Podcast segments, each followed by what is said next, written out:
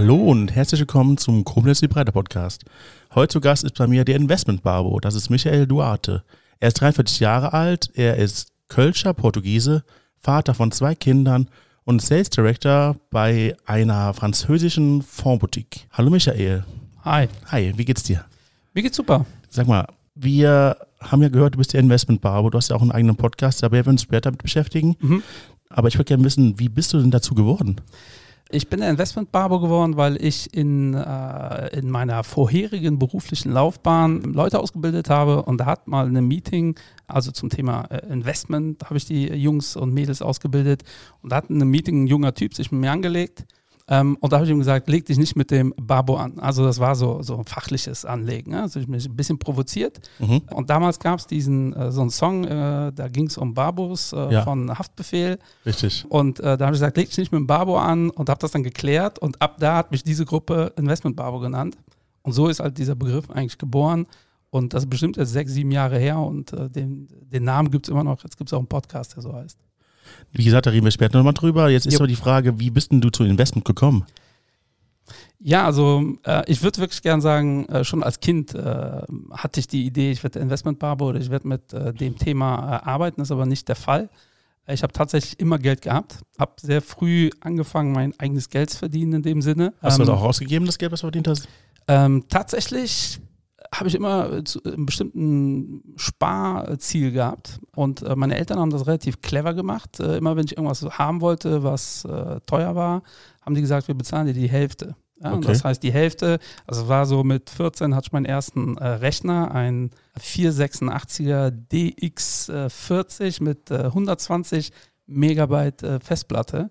Und das war damals das Ding. Ja? Also ich glaube 4000 Mark hat das gekostet. Und äh, 2000 habe ich mit 14 äh, selbst äh, mir zusammengespart. Wie hast du das hingekriegt? Äh, ich habe, ich glaube, äh, mit 11 angefangen, Nachhilfe zu geben. Okay. Ähm, und äh, war da ganz gut drin. das ist wahrscheinlich auch die Grundlage für meinen heutigen Job in dem Sinne. Und dann hatte ich halt einen riesen Vorteil, wie gesagt, bin Portugiese, Migrant, also bin ich in einer Community unterwegs, die, wo man sehr stark weiterempfohlen wird. Ja, also alle Portugiesen in Köln wussten, da gibt es so einen Jungen, der ist Portugiese und der kann ganz gut Nachhilfe geben. Ähm, und dementsprechend habe ich am Ende, also ich habe das wirklich gemacht bis äh, Mitte meines Studiums. Okay. Und ich glaube, am Ende habe ich äh, 50 Euro die Stunde genommen. Also schon, ich war schon ganz gut ausgebucht, sagen wir es mal so. Und das hat echt gut funktioniert. Was hast du für Nachhilfe gegeben? Äh, hauptsächlich äh, Mathe. Okay. Aber wie das so ist, wenn man 13, 14 ist, macht man dann äh, letztendlich, wenn die Eltern sagen, guck mal, der hat ein Problem in Englisch, man halt äh, alles. Also teilweise war das auch der Grund, warum ich bei hier und da äh, Nachhilfeschüler dann abgegeben habe, äh, weil zu viel Verantwortung dann auf meine äh, Schulter transportiert worden ist. Also ich hatte mal einen konkreten Fall, dass ein Junge auffällig wurde in der Schule, also aggressiv. Ähm, dann haben die Eltern mir irgendwann gesagt, so die Noten passen jetzt, jetzt musst du daran arbeiten. Und das war dann okay. der Punkt, wo ich gesagt habe, okay, nein. so, also äh, egal wie viele bezahlt, das ist nicht meine Aufgabe. Nee. Aber das hat echt gut funktioniert. Also ich hatte immer so vier, fünf feste Kinder, die Nachhilfe bekommen haben. Und ich habe nicht viel Geld ausgegeben tatsächlich, war da immer sehr sparsam. Das ist halt wirklich dieses, äh, glaube ich, Migrantenhintergrund. Das hört man oder sieht man bei, bei Portugiesen äh, jetzt nicht unbedingt. Aber letztendlich haben ja alle so äh, eine ähnliche Base. Ja, meine Eltern sind in den 70er Jahren hingekommen als äh, Menschen, die nichts hatten und das Ziel war, so viel wie möglich in kurzer Zeit zu sparen. Und das gibt man automatisch der nächsten Generation mit. Ich glaube, ich gebe das meinem Sohn auch äh, weiter, äh, ganz unbewusst. Aber ich hatte äh, vor ein paar Wochen äh, haben wir herzlich gelacht, weil mein Sohn äh, spart eigentlich alles, was er bekommt an Geld. Okay. Und er hatte einen Kumpel, der ist jetzt acht, äh, der war bei uns und hat gesagt, ja, ich habe 50 Euro. Und da sagt mein Sohn knallhart, ich habe mein Portemonnaie 500 Euro. und der so, wie? Und dann hat er sein Portemonnaie geholt und das war mir gar nicht bewusst, weil er einfach wirklich über Jahre, immer wenn ihm einmal 20, 30, 50 Euro gibt, kommt das in sein Portemonnaie. Der hat ja auch noch einen Investment logischerweise. Das, darum kümmere ich mich. Aber in seinem Portemonnaie hat er ernsthaft 500 Euro. Äh, und da hat sein Kumpel ihn gefragt, auf was sparst du denn? Ja. Und ich wusste jetzt nicht, was er sagt. Und dann hat er wirklich kurz überlegt und hat gesagt, auf eine Villa. und ich habe äh, hab mich weggeworfen, aber ich dachte, wie auf eine Villa? Was kostet denn eine Villa? Und der so, ja, viel halt, ne? Also, äh, und da war ich total beeindruckt. Ja? Also, und ich weiß auch nicht, woher das kommt, weil wir reden ja nicht über sowas zu Hause. Ja. Aber ich glaube, das gibt man so unbewusst äh, gibt man das definitiv weiter. Und äh, bei mir äh, war das ähnlich. Also definitiv. Deshalb wirklich, seitdem ich denken kann, weiß ich, ich hatte immer Geld. Ich, es gab nie die Situation, dass ich blank war, bis heute. Toi, toi, toi. Was war denn der Unterschied? Warum hast du mitten im Studium dann aufgehört mit der Nachhilfe? Äh, ja, tatsächlich, äh, weil ich dann einen besser bezahlten äh, Job äh, angenommen habe. Okay. Ähm, das ist mir auch schwer gefallen, weil äh, man sich ja emotional ja schon an die äh, Kids bindet. Ähm, ich habe tatsächlich auch zu allen noch Kontakt. Also, ähm, also, also jetzt ist es nicht so, dass ich mit denen einmal die Woche essen gehe, aber ich habe eine ganz lustige Situation gehabt. Vor zwei Wochen hat mich mein allererster Nachhilfeschüler, der jetzt Mitte 30 ist, die sind ja auch nicht unbedingt viel, äh, ich bin ja nicht viel älter als die, weil ich ja sehr früh angefangen habe. Ja. Äh, und äh, der hat sich gerade beworben äh, bei ähm, so einer relativ hohen Stelle äh, Lidl äh, Norden oder Aldi Norden, ich weiß gar nicht. Ähm, und dann haben wir, hat sich bei mir Feedback eingeholt bezüglich des Vorstellungsgesprächs. Es ist ja nicht so, dass ich da Ahnung habe, aber ich kenne ihn halt ganz gut und weiß, wo er so seine Macken hat und hat auch geklappt. Also Fand ich auch total süß, ja, nach den ganzen Jahren. Also über 20 Jahre her, äh, dass ich ihm Nachhilfe gegeben habe. und äh, dann kam es nochmal zu so einer Situation. Ähm, und die, die Story war relativ einfach. Ich habe äh, damals einen Job äh, angenommen. Ich war schon fast am Ende meines Studiums, was dann mehr mit meinem Studium zu tun hatte. Was für ein Job war das denn? Das war tatsächlich dann äh, bei der äh, TX Finanzdienstleistung, die Leute auszubilden. Also hast ja. du mit dem Studium bei TX angefangen? Ja, kurz vor Ende des Studiums. Ich Okay. brauchte eigentlich nur noch meine Diplomarbeit und das war eigentlich diese klassische Phase, wo ich nach Praktika gesucht habe, damit man so ein bisschen seinen Lebenslauf aufpoliert. Ähm, und so kam das, äh, dass ich erstmal ein Praktikum äh, gemacht habe und dann das direktes Angebot bekommen habe, willst die Leute hier nicht ein bisschen fachlich unterstützen, unter die Arme greifen, weil ich mein, äh, ich bin auch ein Diplomkaufmann, habe halt mein Examen im Bereich Investment geschrieben. Wie kam es dann dazu, dass du die ausbilden sollst? Ja, es war tatsächlich Zufall. Ich äh, habe erstmal drei Monate Praktikum gemacht und habe da die Regionalleitung wohl beeindruckt, meinem fachlichen Wissen. Vertrieblich, äh, das geht ja Hand in Hand, äh, wusste ich gar nichts. Also äh, außer das, was man so gefühlt mitbringt. Ähm, und so kam das einfach, dass ich dann dieses Angebot bekommen habe. Das hat ganz gut funktioniert tatsächlich. Habe ich auch zehn Jahre gemacht. Also das war einfach nur aus dem Praktikum heraus, hast du Genau. dann den Job gemacht, den du zehn Jahre dann, dann folgend. Ja, es hat sich dann schon geändert, was die Ausrichtung meines Jobs in dem Sinne. Also als ich aus dem Praktikum raus habe ich erstmal ein Team betreut, vielleicht von zehn Leuten. Das war wirklich sehr regional in Köln, an Standort letztendlich. Und daraus ist dann über die Zeit deutlich mehr geworden. Wieso hast du dich dann entschieden, auch bei TX zu bleiben?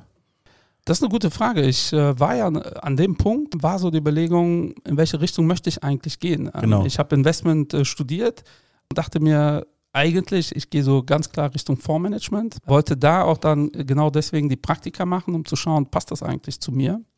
Und das ist tatsächlich etwas, was mir immer schwer gefallen ist, dann zu äh, schauen, möchte ich A oder B. Ich wollte eigentlich so lange wie möglich viele Optionen mir äh, aufrechterhalten. Welche Option hattest du? Ja, im Prinzip, äh, so Ende des Studiums wäre es gewesen, ich habe Medien als Schwerpunkt gehabt und Investment. Und in dem Bereich hätte ich mich schon entscheiden müssen. Und im Investmentbereich vor allem äh, wäre es dann immer Vertrieb oder halt Schreibtisch, also Fondsmanager. Ähm, ich habe in Portugal ein ähm, Semester studiert, habe dann Praktikum gemacht bei einer Bank, war dann nah an den Fondsmanagern dabei, obwohl Fondsmanager in Anführungsstrichen, äh, weil ein Fondsmanager in Portugal anders aussieht als hier. Und da wurde mir eigentlich relativ schnell klar, äh, dass ich nicht, und das hört sich despektierlich an, so meine ich das nicht, so ein Schreibtischtäter äh, sein möchte Ja. für den Rest meines Lebens, äh, weil auch da als Student denkt man, Fondsmanager, super cooler Job, ist auch ein super cooler Job. Bei der Firma, wo ich heute bin, würde ich die Fondsmanager kennen, äh, lernen. Zu dem Zeitpunkt wäre ich wahrscheinlich Fondsmanager geworden, aber der Fondsmanager-Job, den ich kennengelernt habe, war, du wirst erstmal Analyst, äh, musst dann, ja, wenn du Pech hast, zehn Jahre irgendwelche Zahlen analysieren und dann kannst du mal Fondsmanager werden, äh, wenn du Glück hast oder wenn du da äh, die richtigen Förderer hast. Und mir wurde immer mehr äh, klar, dass ich eigentlich mit Menschen zusammenarbeiten will, diese Routinen äh, nicht unbedingt in meinem Job haben will, dieses 9 to 5 wollte ich auch nicht unbedingt. Äh, das war mir aber nicht bewusst, bis ich es dann wirklich ausprobiert habe. Und was ist dann passiert bei TX, dass du gesagt hast, okay, jetzt bleibe ich? Ah, ich glaube, das äh, Ambiente war sehr gut. Dann äh, bin ich, äh, hört sich widersprüchlich an mit dem, was ich gerade gesagt habe, aber tatsächlich so ein Gewohnheitstier. Dann auch relativ schnell wieder bequem. Ne? Man verdient dann gutes Geld, es passt alles. äh, wieso sollte man sich dann eigentlich äh, umschauen? Ne? Das ist auch etwas, was, glaube ich, ganz viele Menschen haben. Ähm, das heißt nicht, dass ich unzufrieden war. Im Gegenteil, ich habe sehr schnell extrem viel Verantwortung aufgeschultert bekommen, äh, was ich im Nachgang super cool finde. Ich glaube aber, in dem Moment realisiert man es ja gar nicht. Ja, das ist ja dann ein Job. Ja? Und man äh, kann das erst wertschätzen, wenn man dann woanders ist und sieht, dass das auch anders geht. Und das ist das, was ich jungen Leuten auch immer wieder äh, ans Herz gebe, einfach Sachen auszuprobieren, um herauszufinden, was finde ich eigentlich cool und was nicht. Und ich war da äh, rundum zufrieden tatsächlich, dann immer mehr Standorte übernommen, war am Ende, war ich, habe ich äh, so knapp 900 äh, Mitarbeiter geschult oder verantwortet. Gab dann, äh, es gibt die 34F-Ausbildung, das von der IHK, also die, der Investmentkaufmann, wenn man so möchte. Das habe ich dann überregional gemacht. Das heißt, ich habe Online-Schulung gemacht schon vor fünf, sechs Jahren, noch bevor das in wurde, sage ich jetzt mal, oder bevor wir alle jetzt irgendwie mit Online-Schulung konfrontiert worden sind. Und das hat mir immer super viel Spaß gemacht. Und diese Arbeit mit Menschen, äh, das auch sehen, jetzt auch beim Podcast, wenn ich Feedback bekomme, ich konnte das wirklich umsetzen, was ihr da erzählt. Das hat mich schon immer sehr motiviert. Du hast jetzt diese ganze Tegis-Zeit sehr schnell abgehandelt, aber du erzählst immer davon, dass sie eine tolle Zeit gewesen ist. Es war so, prinzipiell gibt es wenig, Gott sei Dank, Zeiten in meinem Leben oder gar keine, wo ich sage, das war eine schlechte Phase. Okay. Also prinzipiell äh, war die Schule eine gute Zeit, äh, die Nachhilfegeschichten waren eine gute Zeit, mein Auslandssemester war super. Also äh, Gott sei Dank, vielleicht bin ich da auch äh, blauäugig, bin ich eigentlich ganz zufrieden. Ich werde auch oft gefragt, was würdest du anders machen? Und bis auf Details äh, würde ich im Groben und Ganzen äh, nichts anders machen. Das ist ja im Grunde, was wir heute klären wollen. Warum ja. hast du die Entscheidung getroffen, die du getroffen hast? Ja. Jetzt sind wir, also du hast jetzt Tickets sehr gut erklärt, dass du da exponentiell äh, in der Verantwortung gestiegen bist. Ja. Warum? Du hast dich ja dann irgendwann entschieden, nicht mehr bei Tickets zu arbeiten. Korrekt, ja. Was ist passiert? Also ich habe viel gearbeitet und das äh, soll jetzt äh, nicht äh, so ein Mimimi-Einwurf sein. Also es war äh, in Ordnung. Ich habe auch gutes Geld verdient. Und äh, mein Sohn ist 2012 auf die Welt gekommen und 2017 war dann meine Tochter unterwegs. Ja? Und das ist tatsächlich so der Punkt gewesen, wo du dann überlegst, diese klassische Bewerbungsgespräch-Frage, äh, wo siehst du dich eigentlich in fünf Jahren? Ähm, und dann dachte ich mir schon so, okay, mein Sohn spielt Fußball und das ist schon kritisch, ihn, äh, also ein Zeitfaktor, ihn zum Fußball zu bringen. Äh, wenn meine Tochter jetzt Ballett machen möchte und äh, oder halt, um fernab der Klischees zu bleiben, wenn sie auch Fußball spielen will, wonach es übrigens eher aussieht momentan, ähm, weil die hat richtig äh, Zunder. Äh, ich kann sie mir beim Ballett nicht wirklich vorstellen. Aber es wäre ja unfair ihr gegenüber, ihr nicht diese Zeit auch äh, genauso frei zu schaufeln. Und mir war klar, das ist nicht möglich. Ja? Weil wenn du 900 Leute ausbildest, die rufen dich auch mal an. Ja. Und wenn dann nur 10% der Leute dich anrufen, hast du halt 90 Telefonate im Monat, die noch on top kommen zu dem, was du machst. Und äh, da, da, wurde, wurde ich halt immer unzufriedener, ja, weil mir klar wurde, ähm, da gibt es jetzt auch keine weitere Entwicklung in dieser Company für mich persönlich in diesem Rahmen. Äh, da gab es halt nicht die Strukturen, die übrigens jetzt, seitdem ich dann gegangen bin, weil ich behaupte mal, ich habe da sehr offen und transparent kommuniziert, äh, wurden diese Strukturen noch geschaffen. Aber zu dem Zeitpunkt gab es halt keine Strukturen. Also ich hätte dann äh, Leute abgeben können oder halt noch mehr machen können, das war's. Ähm, und dann musste ich die Entscheidung treffen, wie gehst du damit jetzt um? Ja, und äh, meine, äh, mein direkter Chef zum Beispiel meinte damals, weil ich habe das ihm ganz offen kommuniziert, äh, wir haben ein freundschaftliches Verhältnis immer noch und damals auch logischerweise. Und er meinte dann, ja, dann äh, lass das doch äh, mit der Schulung, äh, bilde die Leute nicht mehr aus. Du bist ja mittlerweile ein sehr fitter Berater, konzentrierst dich auf das Thema Beraten. Und das war für mich klar, das ist keine Option, weil auch bei in dieser Tekes-Welt, so tickt die Firma nicht. Die Leute hören nicht auf, dich anzurufen, nur weil du nicht mehr offiziell diese Stelle hast. Und da bin ich ein viel zu netter Kerl, als dass ich da konsequent sagen würde, äh, nee, du rufst mich nicht mehr an dazu, äh, weil ich äh, habe äh, diese Stelle nicht mehr intus. Und dann gab es für mich eigentlich nur noch die Option, ich kündige. Die Frage ist jetzt, ähm, wie war denn dein Verdienst? Du musst keine genauen Zahlen nennen, aber du kannst es ungefähr einordnen. Ja. Es sei denn, du willst die Zahlen nennen, das ist natürlich was anderes. Ja, ich weiß gar nicht, ob das ähm, so äh, juristisch äh, in Ordnung ist. Aber Deswegen ich kannst hab, du ja das einordnen. Ja, ja, also ich habe ähm, nicht viel verdient wie heute, äh, ja. aber äh, deutlich über dem äh, deutschen Bundesdurchschnitt, sagen wir es mal okay. so. Also deutlich drüber. Ist das dann, im, als du den Job gewechselt hast, dann besser geworden oder Ja. schlechter? Oder wie ist ja, das? ist äh, noch besser geworden. Ja. Also ähm, auch da, da- das ist zum Beispiel etwas äh, zum Thema bereuen. Äh, mir war mein Marktwert nicht wirklich klar, Okay. äh, weil ähm, ich wollte immer klar äh, kommunizieren, ähm, ich gehe und ich habe kommuniziert, ich gehe zum 1. Äh, 2018 und ich bin aber auch äh, nicht so naiv, dass ich dann im Vorfeld keine Gespräche führe und dann äh, im Januar gucke, was passiert jetzt. Äh, mein Ziel war immer, zu einer äh, Fondsgesellschaft zu wechseln und zwar auf der Sales-Seite. Ja. Mir war aber auch klar, weil der Markt dann doch so eng ist, dass vor allem bevor ich offiziell gekündigt hatte, konnte ich da keine Gespräche führen. Die Gefahr wäre viel zu groß, äh, dass das, das ein Thema wird und irgendwie unangenehm für alle Parteien. Also an mir war so ein Headhunter dran, schon seit einiger Zeit. Dem habe ich gesagt, ich wechsle in irgendeinen Vertrieb, weil mein Ziel war, äh, ich wechsle erstmal die Firma und dann kannst du ja schauen, ob äh, Fondsgesellschaften überhaupt Interesse an dir haben. Und das ging dann relativ schnell. Schlag auf Schlag hatte ich auf einmal von dem äh, Headhunter äh, fünf, sechs, sieben äh, Gespräche, äh, die mir angeboten worden sind. Ich habe da auch einige Gespräche geführt. Die waren auch äh, fast oder die waren alle positiv. Also ich habe dann äh, zwei, drei Jobangebote bekommen, habe auch eins angenommen, äh, wo ich tatsächlich nur einen Monat gearbeitet habe. warum, oder, ist, warum nur ein Monat? ja, weil äh, ich habe dann zum 1. Februar diese Stelle angenommen und im Januar war ich ja dann frei, ja, Free Agent, wenn man so möchte, um Ja. in der Sportwelt zu bleiben. Und dann war ich auf dem äh, Fondkongress in Mannheim, äh, übrigens mit Tekis Jan, ne, die sind dann mit mir mitgefahren, also man kennt sich ja, äh, die kannten, wussten ja auch, dass ich dann gekündigt habe. Ähm, und auf dem Fondkongress in Mannheim, dadurch, dass ich der Investmentausbilder war ähm, und halt die Schnittstelle zwischen Vertrieb und den Investmenthäusern, kannte ich halt sehr, sehr viele äh, Fondshäuser sowieso und war dann sehr überrascht, dass als ich da ankam, praktisch am ersten Stand mir gesagt worden ist, äh, äh, stimmt es, dass du gekündigt hast, warum hast du eigentlich äh, nicht Bescheid gegeben? Und äh, mit meinem jetzigen Chef, äh, Chef war das Gespräch genau so. Okay. Er hat gesagt, stimmt es, dass du gekündigt hast? Ich so, ja. Wieso? Äh, sucht ihr jemanden? Und er meinte, nee, wir suchen niemanden, aber dich würde ich nehmen. Hast du schon wo unterschrieben? Und ich habe gesagt, ja, ich habe wo unterschrieben, aber für euch kündige ich. Okay. Und äh, das ist tatsächlich die Story, wie ich zu Claton gekommen bin. Ähm, er hat dann auch gesagt, so, du musst noch nach Paris. Das wird ein entspanntes Kaffee- und Kuchengespräch. Äh, war es aber nicht. Also in ähm, Paris war, wurde ich fast fünf Stunden gegrillt von fünf Fondsmanagern. Fünf Stunden. Fünf Stunden. Ich war da auch ein bisschen pisst, um ehrlich zu sein. Weil ich bin da ganz entspannt hin, weil ich dachte, ich habe den Job safe. Ja? Ja. Und äh, dann hat die, die äh, Dame am Empfang, äh, die super ist, ähm, mich in so einen Meetingraum geführt und meinte, ja, die Fondsmanager kommen gleich. Und dann dachte ich schon so, die Fondsmanager? Lurai. Ja, ich so, da machen ja aber viel Aufwand.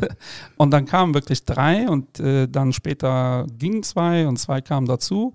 Und ich wurde da fast fünf Stunden wirklich gegrillt. Und das Erste, was ich gemacht habe, als ich rausgegangen bin, äh, war in Deutschland anzurufen und meinte, äh, Patrick, das ist mein jetziger Chef, also so ein entspanntes Kaffeegespräch war das jetzt nicht.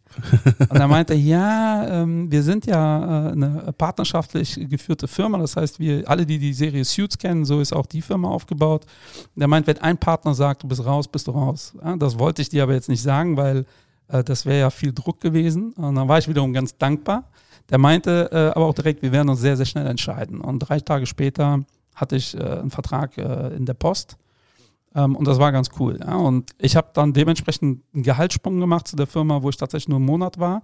Und dann nochmal einen Gehaltssprung äh, zur Firma, wo ich jetzt bin letztendlich. Und das war, deshalb ist es so wichtig äh, für die Leute, die jetzt zuhören, sich wirklich äh, Gespräche zu führen und immer wieder auch, äh, auch wenn man den Job nicht unbedingt wechseln will. Viele empfinden das ja so als Verrat an äh, oder es ist nicht loyal, dann Gespräch. Das ist Quatsch, ja, weil ähm, es ist wichtig, diese Gespräche zu führen, um sich selbst einschätzen zu können und vor allem auch seinen Marktwert zu erkennen. Und da war ich so ein bisschen äh, blauäugig unterwegs, äh, weil die Firma, wo ich zwei Wochen äh, tätig war, die hat mir auch, als ich gekündigt habe, ich dachte, die schmeißen mich da hochkant raus, haben mir tatsächlich auch eine Gehaltserhöhung angeboten. Ja, also habe ich da wirklich wohl nicht gut verhandelt. Was, Ja. hättest, was hättest du da ähm, dann machen müssen eigentlich? Wenn du da war geblieben ich ähm, Qualitätsmanager für Deutschland und das wäre aber tatsächlich äh, so eine direkte Konkurrenz, also direkt kann man nicht sagen, aber äh, auch ein großer Vertrieb, äh, der nicht so stark im Investmentbereich drin ist und diese Funktion sollte ich da einnehmen. Äh, die Kündigung ist aber so positiv gelaufen, dass ich tatsächlich eine Empfehlung ausgesprochen habe für meinen Nachfolger, der das auch äh, heute macht. Also das, äh, auch das war sehr positiv. Also da, deshalb sage ich, es gab wenig so wirklich negative Erlebnisse, wo ich sage, äh, das war total für den Fuß. Ähm, es ist halt eher so ein Prozess gewesen. Ja? Ähm, also, oder auch, es klingt halt sehr arrogant, wenn ich sage, die Gespräche, die ich hatte, die waren alle sehr positiv. Aber auch das, wenn ich nochmal fünf Jahre äh, Revue passiere, ich hatte mal ein Vorstellungsgespräch bei einer großen deutschen Fondsgesellschaft und zu dem Zeitpunkt wollte ich den Job tatsächlich nicht. Und ich behaupte mal, ich bin äh, fachlich sehr fit. Er wurde dann da eingeladen und dann haben die gefragt, äh, was kennst du denn von unseren Produkten? Und dann meinte ich, ja, alles. Ja, selbstbewusst äh, wollte ich da auftreten. ne? Und äh, da meint der äh, Personaler, das war ein Personaler und der potenzielle zukünftige Chef, ja, dann nimm mal irgendein Produkt auseinander. Ja, und dann habe ich natürlich das komplizierteste Produkt genommen, was die so haben und habe das dann so auf ein Blatt Papier so komplett von links nach rechts. Und dann dachte ich schon so, ah, mal gucken, was die mir für ein Jobangebot machen. Ja, und äh, eine Woche später haben die angerufen und sagen, ja, nee, ist nix. Ähm, du bist nicht so der Typ, der mit Menschen kann, äh, bist eher so der Fondsmanager Mathematiker und ich war total schockiert, ähm, weil ich dachte, das gibt's doch gar nicht. Also, äh, weil, äh, also äh, ich bin natürlich Investmentausbilder, aber ich habe immer mehr auch das Thema Vertrieb mitgeschult weil ich auch behaupte, dass ich das ganz gut kann und war total schockiert, dass die subjektiv äh, so ein falsches Bild von mir haben. Aber wenn ich das Gespräch Revue passieren lasse, war ich selbst schuld, ja, weil ich habe da natürlich ein super kompliziertes Thema direkt nach einer Minute selbst aufgemacht. Ähm, und dann war das ein sehr dominantes Bild. Ja. Dementsprechend habe ich jetzt 2018 bei allen Gesprächen nach drei Minuten habe ich den Investment Babo äh, in den Raum geworfen äh, weil logischerweise meine fachlichen Qualitäten kann man relativ schnell ähm, überprüfen, auch alleine anhand von Zeugnissen. Ähm, und deshalb war ich immer sehr schnell beim Investment Barbo und dann konnte ich wirklich sehen, wie die Leute, das blieb halt hängen. Das war etwas Besonderes.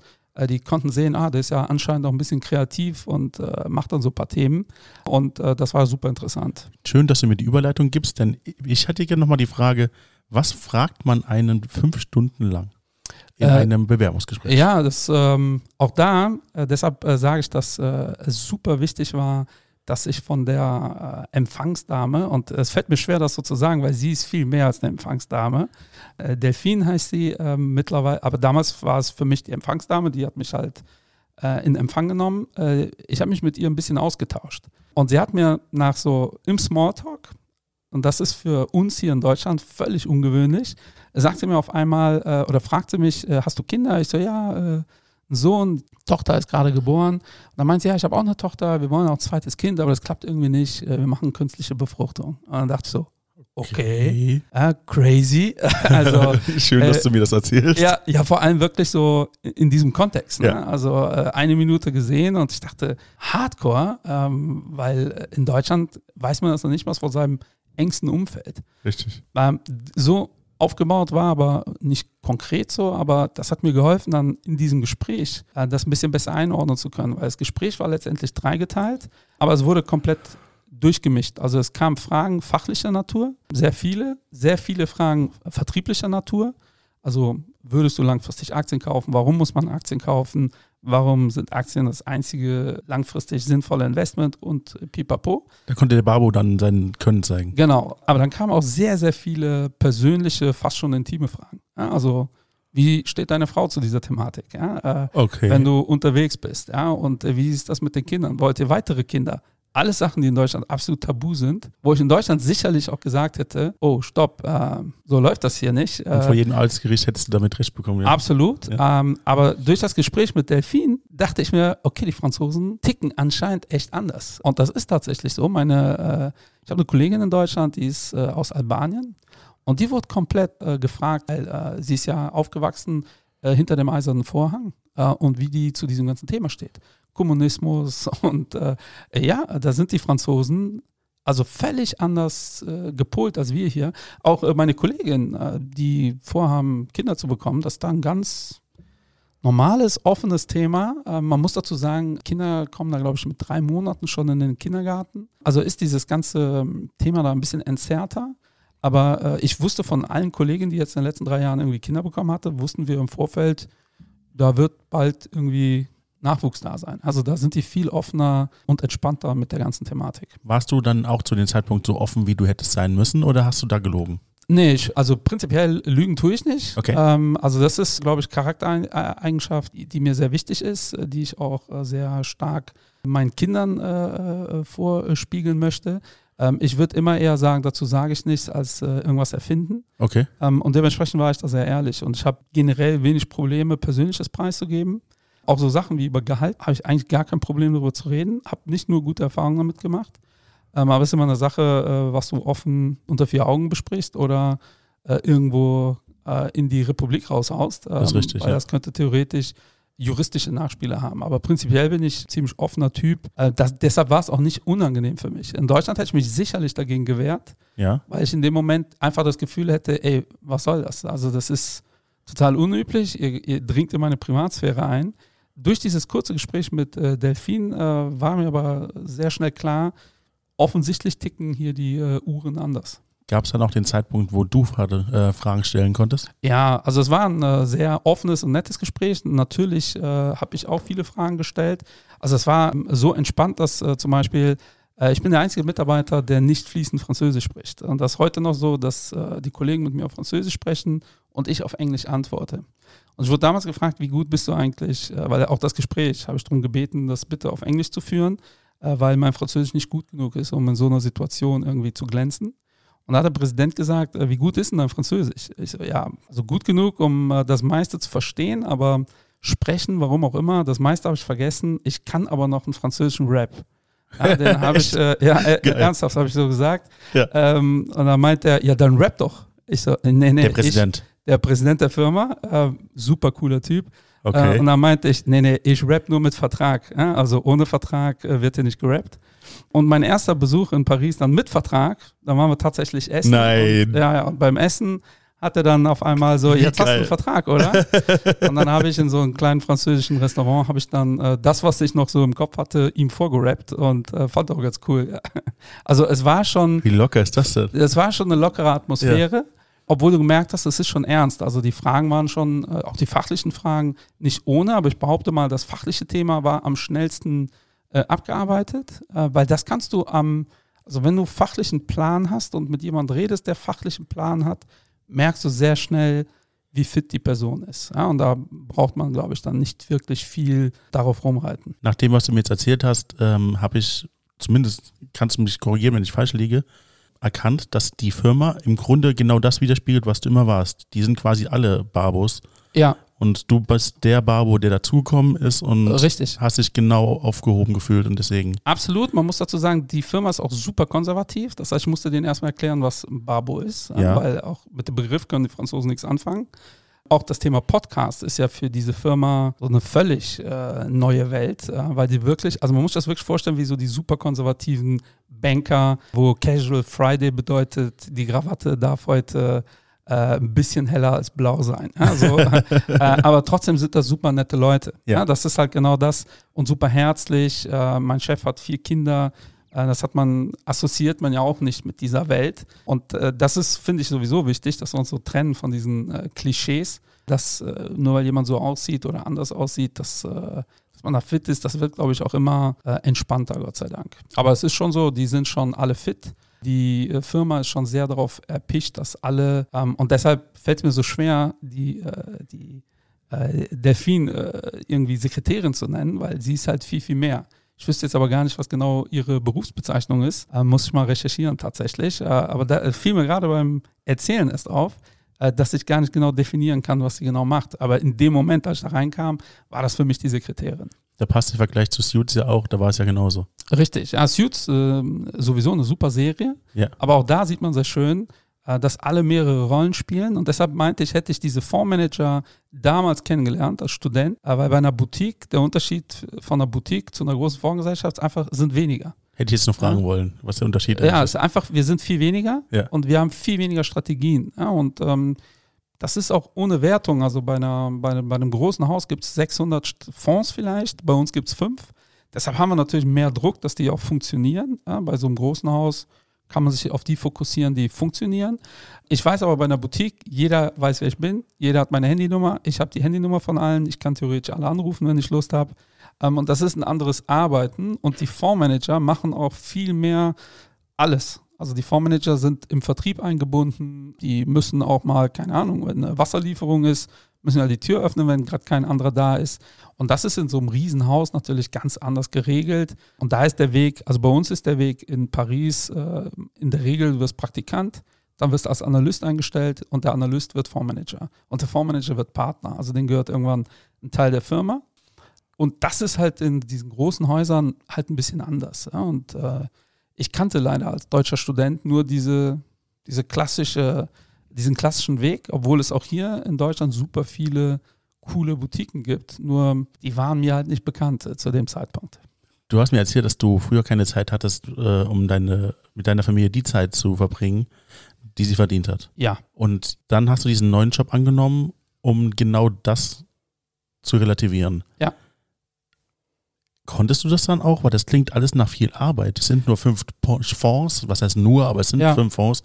Aber ich kann mir gut vorstellen, wenn weniger Leute an fünf Fonds arbeiten, ist das im Verhältnis wahrscheinlich genauso viel Arbeit, wie als wenn man 600 Fonds hat. Ja, ja, absolut. Äh, Also ich konnte es, um die Frage erstmal konkret zu beantworten. Okay. Ich arbeite zeitlich äh, weniger als äh, damals. Viel weniger? Ja, schon. Also, also ich arbeite immer noch relativ viel. Ja. Ja. Also ähm, das ist halt in dem Vertrieb auch nicht wirklich messbar. Es gibt dann Wochen, die sind total entspannt. Da bin ich jeden Tag um fünf zu Hause, vor allem jetzt durch äh, die Pandemie, Homeoffice, viele Online-Meetings.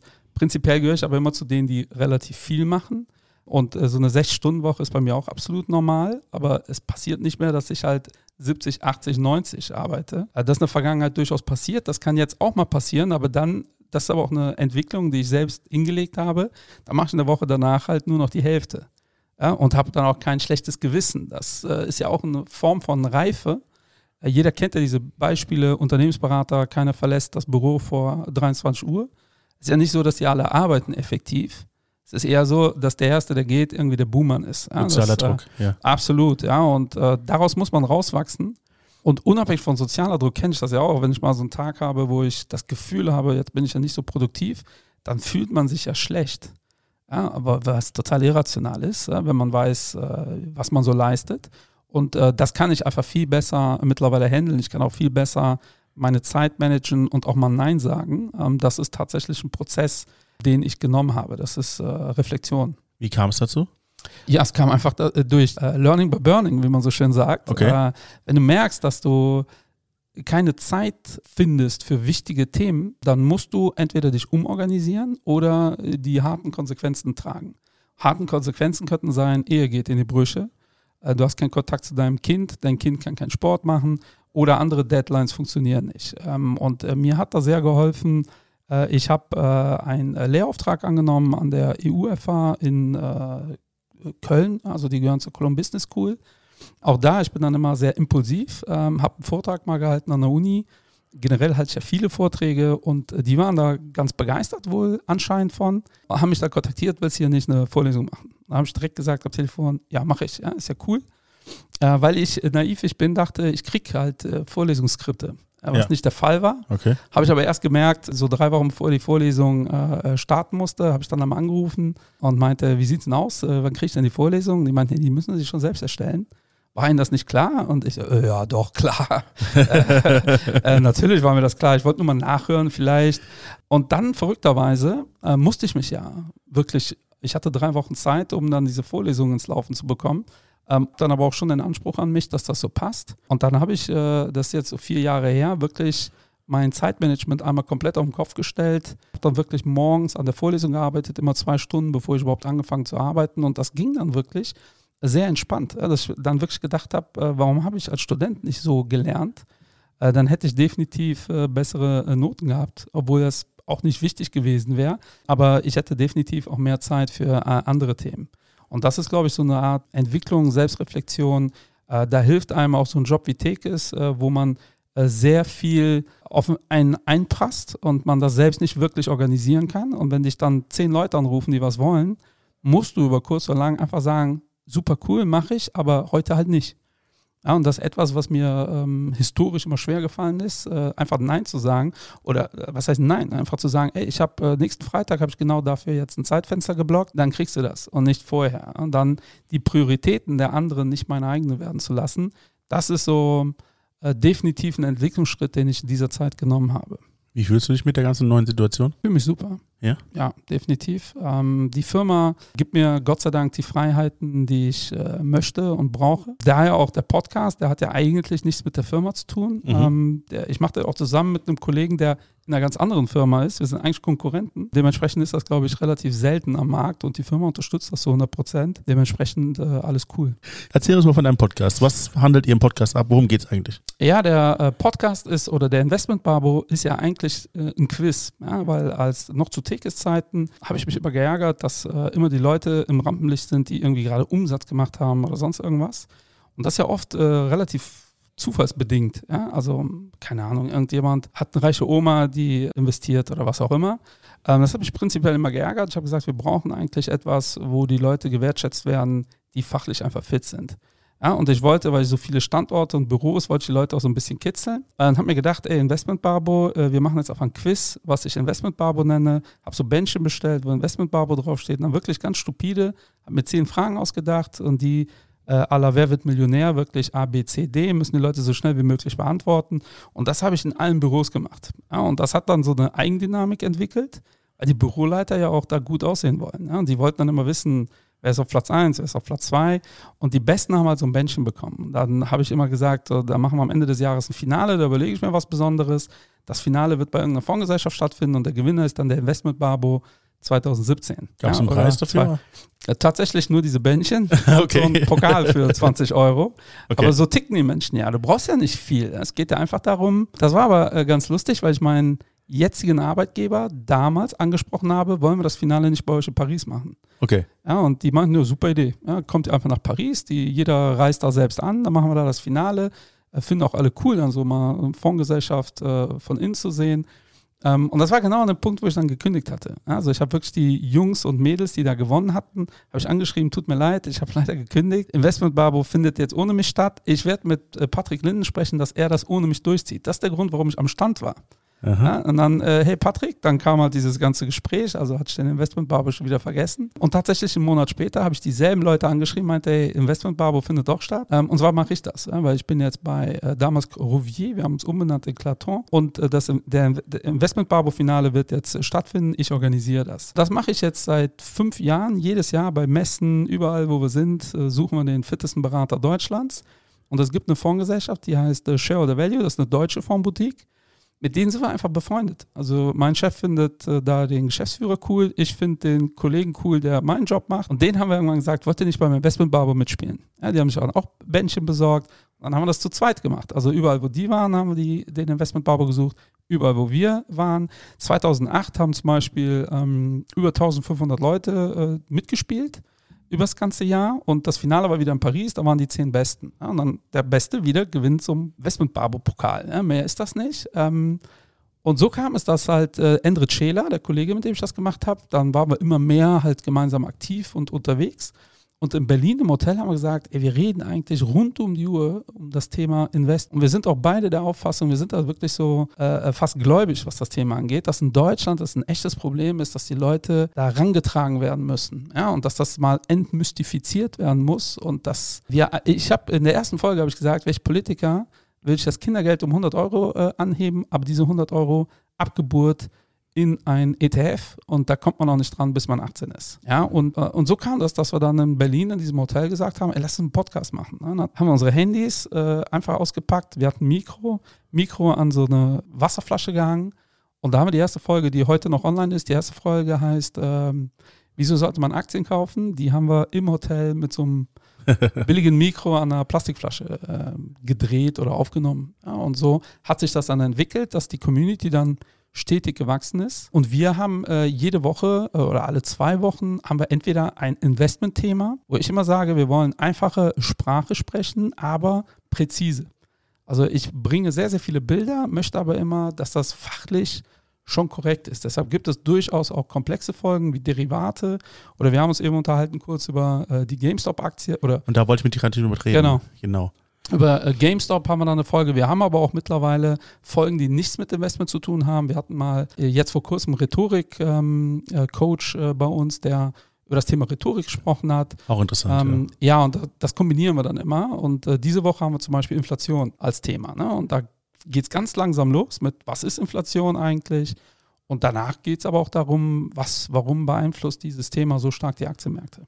Wir hatten eben drüber geredet, das hast du gerade ja. erwähnt. Dir ist ein sehr, sehr großes Thema und ein sehr großes Anliegen der Gesellschaft auch was anderes zu vermitteln. Denn wer sich ein bisschen damit beschäftigt und nicht auf den ähm, Kopf gefallen ist, dem fällt sehr schnell auf, dass bei einem Investment immer Gewinner und Verlierer sind. Und bei einer speziellen äh, Investment-Sache wie gerade der GameStop-Aktie oder beim Dogecoin oder Dogecoin, wie heißt der?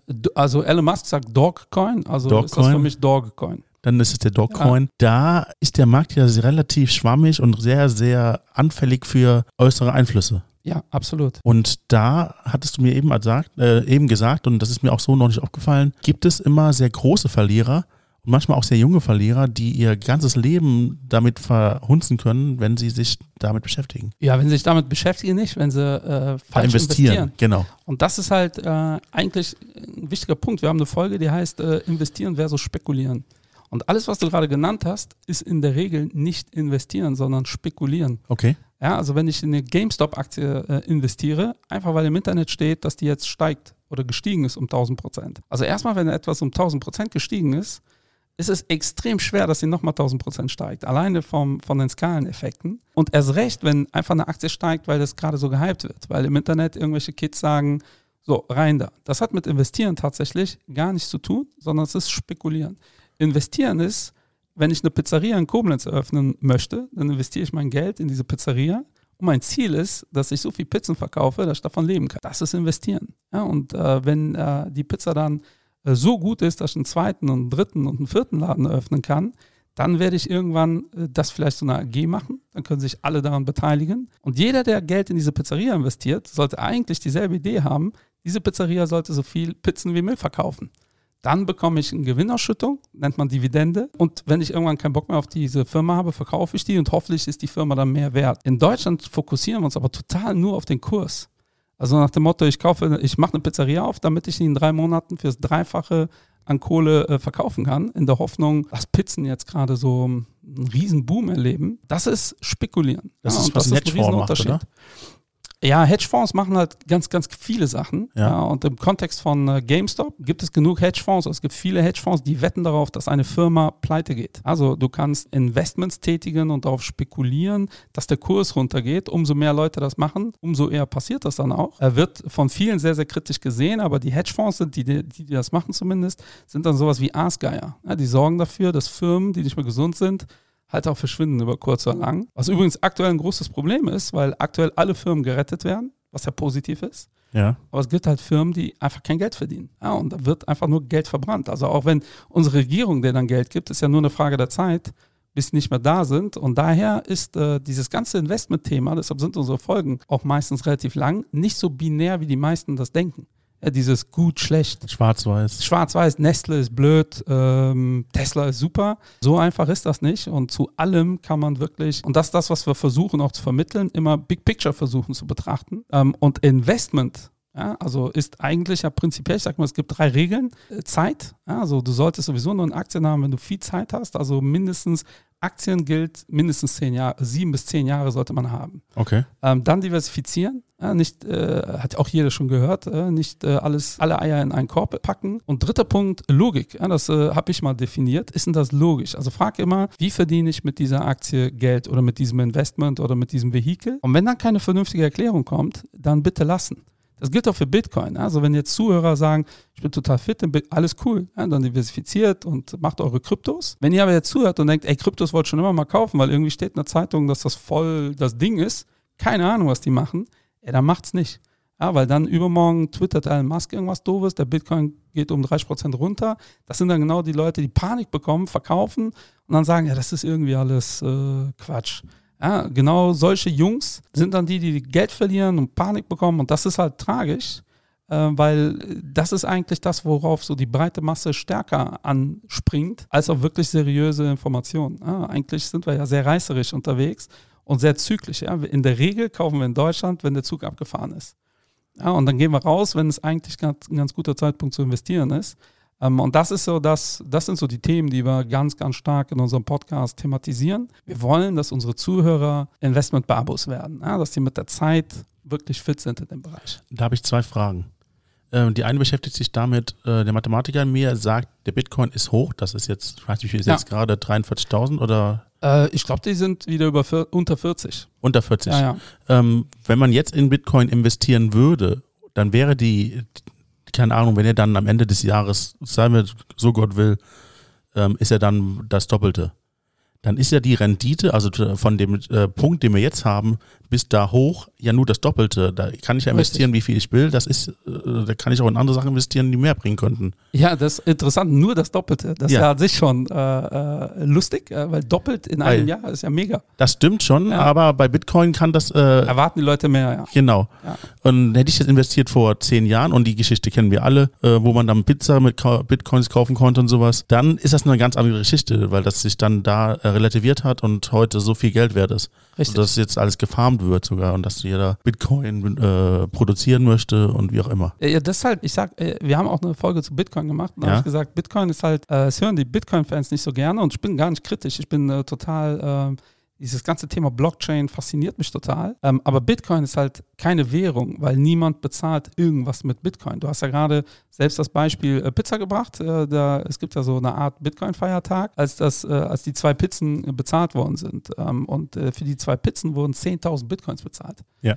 Diese, jetzt kann man sich umrechnen, egal ob der Kurs jetzt bei 40.000 äh, oder 50.000 steht, wie viel diese zwei Pizzen heute wert wären.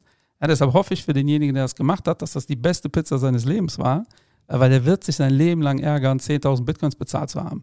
Das ist der Grund, warum keiner mit Bitcoins bezahlt, weil jeder, der Bitcoins kauft, geht davon aus, dass der Kurs um 100, 200, 300 Prozent steigt oder 1000 Ja. und dann kauft er nichts damit. Also ist das schon mal keine Währung, das ist eher ein Wertspeicher wie Gold. Ja, also ähm, Gold und Bitcoin haben relativ viele Parallelen. Ähm, und der Mathematiker, ähm, da gibt es ja zwei Arten. Äh, Einmal die Blockchain berechnen und alles, was da drumherum ist. Aber, und das ist dasselbe Problem, was auch Gold hat, Bitcoin hat halt keinen intrinsischen Wert. Ich höre es immer wieder, die gehen auf eine Million hoch. Und sage ich, ja, warum? Ja, weil es äh, nur 21 Millionen Bitcoins geben wird. Ich so, das ist kein Grund. Ja, wenn wir übermorgen sagen, Bitcoins ist doof, äh, wenn wir Vertrauen in dieses Produkt verlieren, genau wie Gold, wenn wir übermorgen sagen, Gold ist hässlich, äh, dann ist Gold nichts mehr wert. Äh, bei Gold funktioniert das jetzt seit äh, mehreren tausend Jahren. Bitcoin ist noch ein relativ junges Phänomen. Deshalb muss man da wirklich vorsichtig sein. Ja? Aber wenn man weiß, was man macht, ähm, wenn man diversifiziert, also nicht sein ganzes Geld in Bitcoin investiert, und na klar kenne ich jetzt die Jungs, die sagen, ja, aber hätte ich, und nur weil man was richtig macht, heißt das nicht, dass das Ergebnis, dass das Schöne an der Investmentwelt äh, den richtigen Output bringt. Also wenn du mir jetzt sagst, ey, ich investiere alles in Lottoscheine, da ist ja der Hebel total krass, äh, würde ich auch sagen, ja, ist unlogisch, 1 zu 130 Millionen und dann gewinnst du auf einmal sechs Richtige und sagst, haha, was weiß der Investmentbarbo schon, jetzt bin ich Millionär. Dann ist meine Aussage immer noch korrekt. Nur Richtig. du hast jetzt das Glück gehabt, äh, dass das funktioniert hat. Stochastisch gesehen wäre die Aussage natürlich korrekt gewesen. Äh, Genau, ja, Ja. und äh, die und das unterschätzen wir, ne? weil dieses auch dieses Amazon. Hättest du vor 20 Jahren Amazon gekauft, hätte ich auch gesagt, oh, diversifizier, weil sicherlich eine coole Firma, aber das ist ein Typ, der verkauft Bücher äh, aus seiner Garage. Äh, jetzt äh, hättest du mir gesagt, der ist aber total clever, dann würde ich ja wahrscheinlich zehn andere Leute nennen kennen, äh, die genauso clever sind, die Ja. aber nicht das Glück hatten, Netflix. zum richtigen Zeit, am richtigen Ort. Äh, alleine seine Scheidung wäre die äh, 15 Jahre früher gewesen, dann wäre Amazon heute nicht das, was Amazon ist. Ja, weil er hat seine Frau, ich glaube, 60 Milliarden äh, gegeben und ist immer noch der reichste Mann der Welt. Ja, äh, da- das ist aber bei einer Firma, bei einem Start-up, wo die Frau äh, mit im Boot sitzt, äh, wäre das eine ganz andere äh, Situation. Ähm, und daher auch da, so binär ist das halt alles nicht. Ja? Daher, junge Menschen sollten sich damit beschäftigen, definitiv. Und die andere Frage, die ich hatte, ich habe mal gehört, man soll nur in die Aktien oder in die Sachen investieren, an die man auch selbst Bezug hat und an die man glaubt. Ja, die Gefahr daran ist, dass du dann so ein Bias hast. Ja, weil ich habe ja gerade gesagt, versuch dich zu diversifizieren. Ja. Und ich sage, versuch zu verstehen, wie du dein Geld verdienst. Das heißt übrigens nicht, dass das immer einfach ist. Ja, manchmal ist das halt auch kompliziert, aber es ist wichtig, dass man es für zwei Sekunden verstanden hat. Dann darf man es auch direkt wieder vergessen, weil dann weiß ich auch in zehn Jahren noch, keine Ahnung mehr, was diese Aktie gemacht hat, aber wenn ich mich damit beschäftige, fällt es mir wieder ein. Wenn du nur in die Sachen investierst, die du cool findest, ist die Gefahr halt hoch, dass du nicht diversifiziert bist, weil dann hast du, keine Ahnung, als Fußballfan hast du dann nur noch Fußballaktien, was eh nicht so clever ist. Ja, und äh, mein Sohn zum Beispiel, äh, ich will ihn jetzt ja überzeugen, dass er seine 500 Euro so langsam mal investiert, weil ähm, mit der Villa wird das sonst nichts. Ähm, und ich habe mich jetzt mit ihm unterhalten, er ist so Fortnite-Zocker natürlich. Ich so, hey, da gibt es eine Firma, die verdient damit richtig viel Geld. So, und daher führe ich den so langsam an dieses Thema ran, dass er sich halt mit Aktien beschäftigt. Ja? Und äh, das findet er total spannend, weil er meint, ach so, wenn wir ein Skin kaufen, verdienen die Kohle. Ich so, richtig. Ja? Und so ein Skin ist übrigens äh, aus, äh, als Vater finde ich das eine Katastrophe. Das ist einfach eine andere Welt. Welt, ja, ähm, ja. aber aus, als Betriebswirt sage ich total genial. Ja, die äh, malen die alle paar Wochen anders an und die ganzen Kiddies auf der Welt äh, zahlen da Kohle. Das hat er halt geschnallt und so will ich dann da ranführen.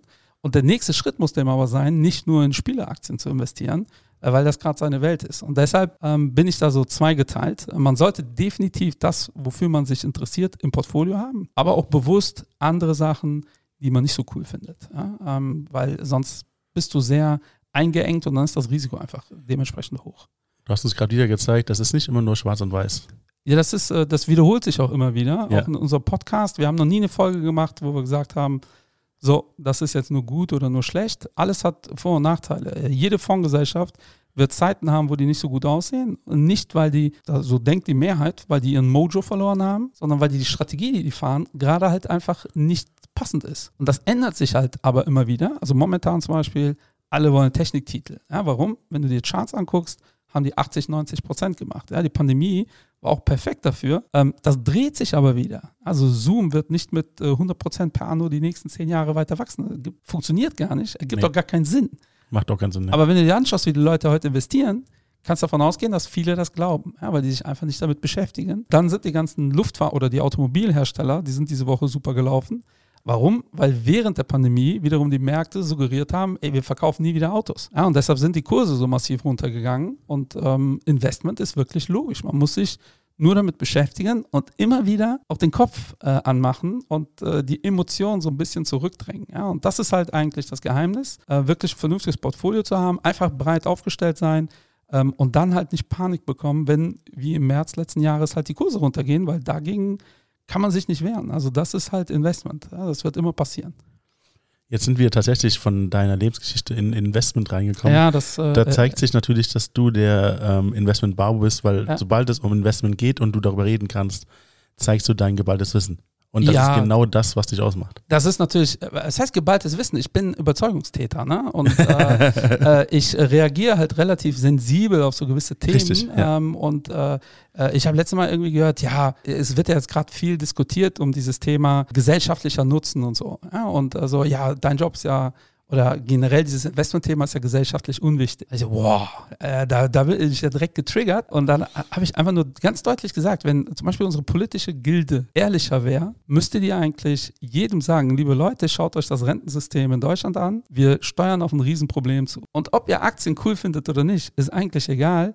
Weil nur mit einer Rendite von 8 bis 10 Prozent werdet ihr überhaupt irgendwie so viel Geld ansparen können, dass es im Alter so hinhaut. Ja, und das heißt, natürlich ist Investment sinnig und das kann man alles erklären. Aber unabhängig davon müssen wir eigentlich diese Rendite erzielen, damit so die breite Mittelschicht, sage ich jetzt mal, überhaupt im Alter ein würdevolles Leben haben kann. Deshalb reagiere ich auch so extrem sensibel auf unseren äh, Finanzminister, der sagt, ich investiere mein ganzes Geld auf ein Sparbuch. Er kann es sich ja erlauben. Er bekommt eine Pension, er ist fein raus. Ich sehe es an meinen Eltern, äh, die haben 40 Jahre hier gearbeitet und wenn die jetzt nicht in Portugal leben würden, äh, wäre eine Wohnung in Köln relativ, äh, eigentlich unmöglich. Ja, und Portugal, super, äh, alles passt, äh, Lohnniveau ist da viel geringer. Aber das muss man halt auch ehrlich mal so thematisieren. Und deshalb finde ich, muss da noch extrem viel gemacht werden. Und leider haben wir momentan so eine Phase, wo das Investmentthema boomt. Aber leider genau in die andere Richtung, dass wir nicht mehr beim Investment sind und wir kriegen 8%, sondern ich will eigentlich 1000% und ich will jetzt dieses Harakiri, wo ich genau weiß, wenn es den nächsten Crash gibt, ist das wieder eine Generation von Leuten, wie damals bei der Telekom-Aktie in Deutschland, die dann sagen, das ist alles für den Fuß, ja, mache ich nicht. Und äh, das, das, das finde ich genauso dramatisch und deshalb bin ich da eigentlich auch immer hin und her gerissen. Dann auch so schnell so emotional. Ja, eigentlich bin ich nur emotional bei Investment und äh, Fußball. Vielleicht ist das ein Thema, das wir endlos weiterführen könnten. Ja, definitiv, ja. Ja, ich wollte auch eigentlich eine Frage stellen und ich weiß, dass sie da nicht einfach beantwortet werden kann. Ja. Warum machen die Leute das momentan? Warum machen die während der Pandemie? Haben die zu viel Zeit oder woran liegt das? Äh, beim Thema Geldanlage werden wir von zwei Emotionen ganz stark geprägt: ja. äh, Gier und Angst. Ja. Und die wechseln sich ab. Und ein Psychologe hat mir mal erklärt, dass das eigentlich eine Emotion ist, äh, dass die Angst oder dass die Gier äh, die Angst ist, was zu verpassen. Ähm, und äh, momentan sind wir ganz klar im Gier-Modus. Ja? Und das ist so ein typisches äh, menschliches Phänomen. Ähm, ich habe ja gar kein Problem damit, irgendwas zu verpassen, wenn ich weiß, dass mein Nachbar das auch nicht hat. Ja? Also wenn wir beide äh, irgendwie den Zug verpassen, ist alles cool. Aber sobald ich das Gefühl habe, ey, mein Nachbar spielt da mit, der hat mit Bitcoins jetzt 100.000 Euro verdient, dann triggert mich das extrem. Ja? Und dann wollen die Leute auch dieses Geld. Ähm, und dann kommt dieser Gier-Modus und dann will man überall dabei sein.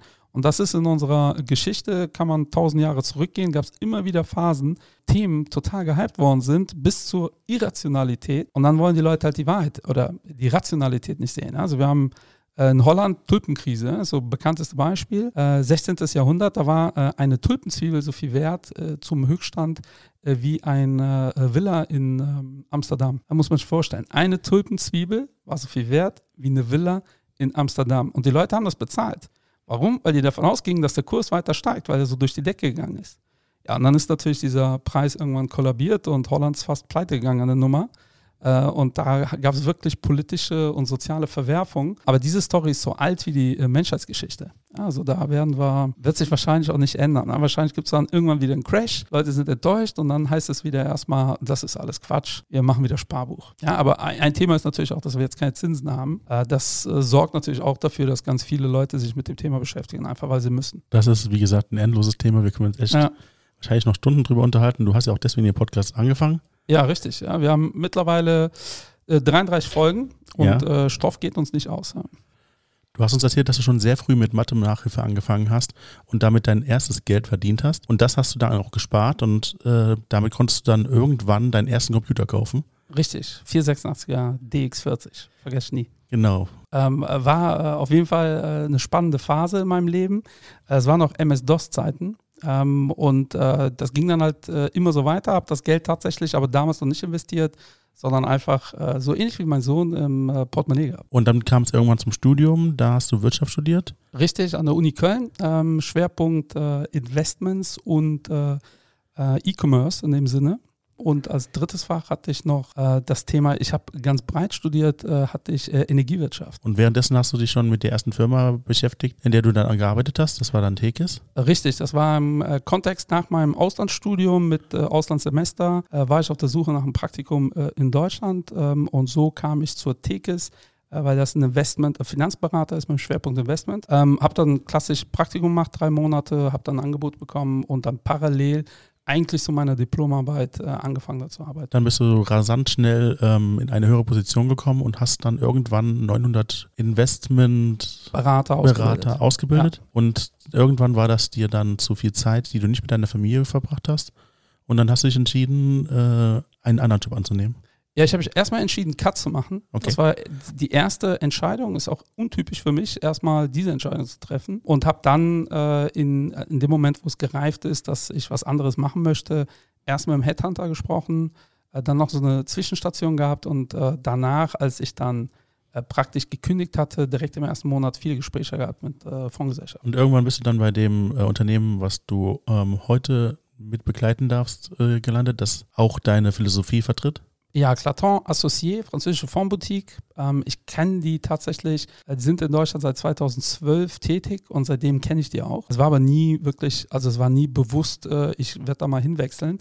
Es gibt auch noch sicherlich andere Fondsgesellschaften in Deutschland, die meine so äh, Philosophie äh, auch äh, tragen. Ähm, dass ich dann bei Claton Associé gelandet bin, hat ja mehrere Gründe. Und jetzt hast du auch noch einen Podcast, den Investment Babo, und den machst du bis heute. Den machst du bis heute mit äh, Endrit äh, Jela von äh, ähm, Shareholder Value, auch eine Fondsgesellschaft äh, aus Frankfurt. machen wir mit sehr viel Elan. Wir machen auch das Quiz dazu immer noch, also es wird auch weiterhin bestehen bleiben. Wir arbeiten sogar aktuell an einem Investment Barbo Buch. Damit sind wir auch am Ende unseres Podcasts. Hat mich sehr gefreut. Am Ende unseres Podcasts gebe ich dann meinem Gast immer die Möglichkeit, den Leuten was mit auf den Weg zu geben. Möchtest du unseren Hörern mit etwas auf den Weg geben? Ja, also probiert Sachen aus, seid reflektiert ähm, und habt keine Angst, ähm, Sachen äh, auszuprobieren tatsächlich. Es war jetzt ein bisschen redundant in dem Sinne, aber ich glaube, das ist ganz wichtig, dass man sich nicht zu früh festlegt, was man machen möchte, weil man es einfach nicht weiß. In meinem Fall war das so, was mir irgendwann Spaß machen wird und was nicht. Das passt ja auch zu dem, was du schon gesagt hast. Es ja. gibt nicht nur Schwarz und Weiß. Absolut, ja. Also ich würde mich auch davon distanzieren, also so gewisse Sachen komplett auszuschließen. Ja, weil ähm, ich glaube, äh, auch als Familienvater sieht man es nochmal anders. Äh, ich würde, glaube ich, alles machen, was mir Spaß macht. Und äh, wenn es nicht anders geht, würde ich natürlich auch Sachen machen, die mir keinen Spaß machen, um meine Familie durchzufüttern. Aber im Prinzip machen mir so viele Sachen Spaß, dass ich mir ganz viele Sachen auch vorstellen kann. Vielen Dank für diese wunderbaren Schlussworte. Gerne. Vielen Dank, dass du hier gewesen bist und ich hoffe, wir sehen uns bald wieder. Auf jeden Fall, ja.